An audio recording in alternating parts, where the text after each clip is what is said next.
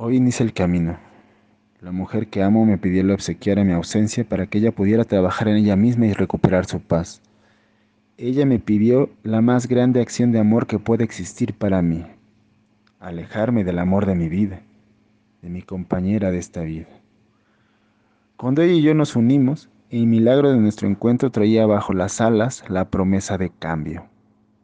Su pasado y el mío habían cumplido su función de traernos al presente donde nuestras manos estaban unidas. Ambos quisimos dejar atrás esos pasados porque en ellos había cosas muy dolorosas. Tener una vida nueva juntos exigía, lo sabíamos muy bien, convertirnos en otras personas. Al estar juntos, éramos otros, nos sentíamos diferentes, no solo enamorados, sino diferentes. Nuestro encuentro amoroso fue marcado por la libertad de ser.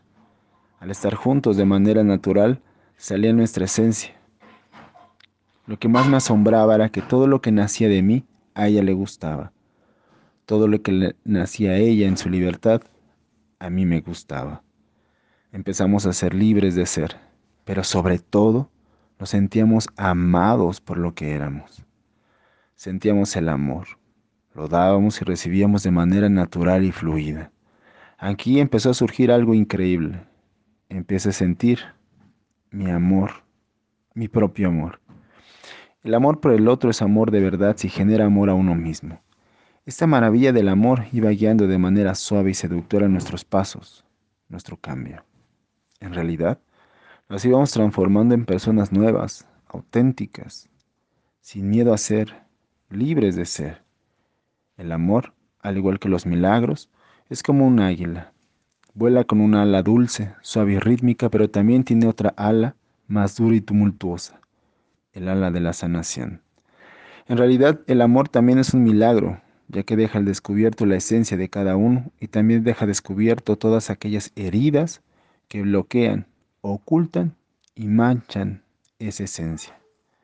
El cambio, la transformación es aterradora porque implica la muerte.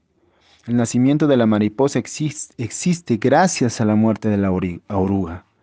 La vida cotidiana de una mariposa no es en nada parecida a los hábitos de la oruga. Nacer lo nuevo significa matar o dejar morir lo viejo. El cambio, la transformación es una iniciación. Todas las iniciaciones son pruebas de fuego donde está en juego la vida. Una persona entra a una iniciación y sale siendo otra muy diferente. No se lleva a cabo en éxito, no se lleva a cabo con éxito desde la comodidad de ser como siempre se ha sido, sino que se logra mediante superar la tormenta más terrible, la crisis más profunda, la prueba más difícil.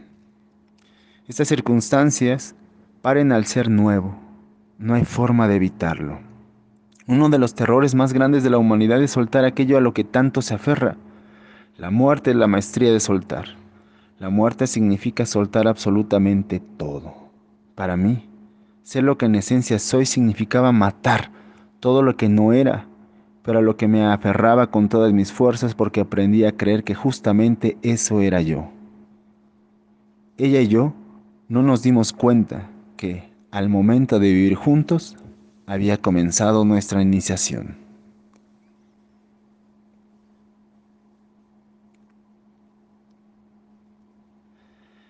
Cambiar no es un proceso fácil, al contrario es muy complejo, difícil y complicado. El hombre está sumergido en las arenas movedizas del yo. En la medida en la que se mueve, más se hunde. Para salir es absolutamente necesaria una soga, un anhelo del cual sostenerse y jalar con fuerza vehemente. Se necesita un motivo irrenunciable que nos empuje hacia adelante, un puerto a donde llegar.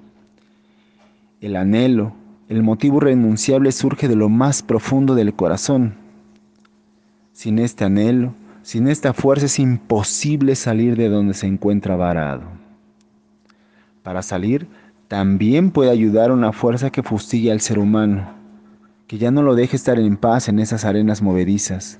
Esta es una fuerza inclemente que golpea su yo sin piedad. Esta fuerza se esconde detrás de la crisis en la vida, que al final de cuentas son la materialización del fracaso de ese yo. Las crisis son fracasos. El cambio es tan difícil que lo primero que hacemos todas las personas al estar en crisis, al sentir golpeado nuestro yo, al sentir el fracaso o vislumbrarlo apenas, es defender nuestro yo con toda nuestra ferocidad y restablecerlo, resguardarlo.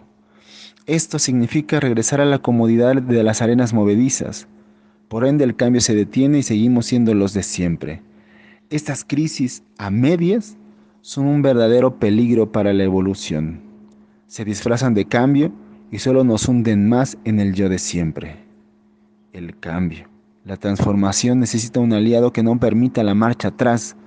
Necesita un fracaso tan grande y evidente que lo force a uno a salir de donde se encuentra confinado.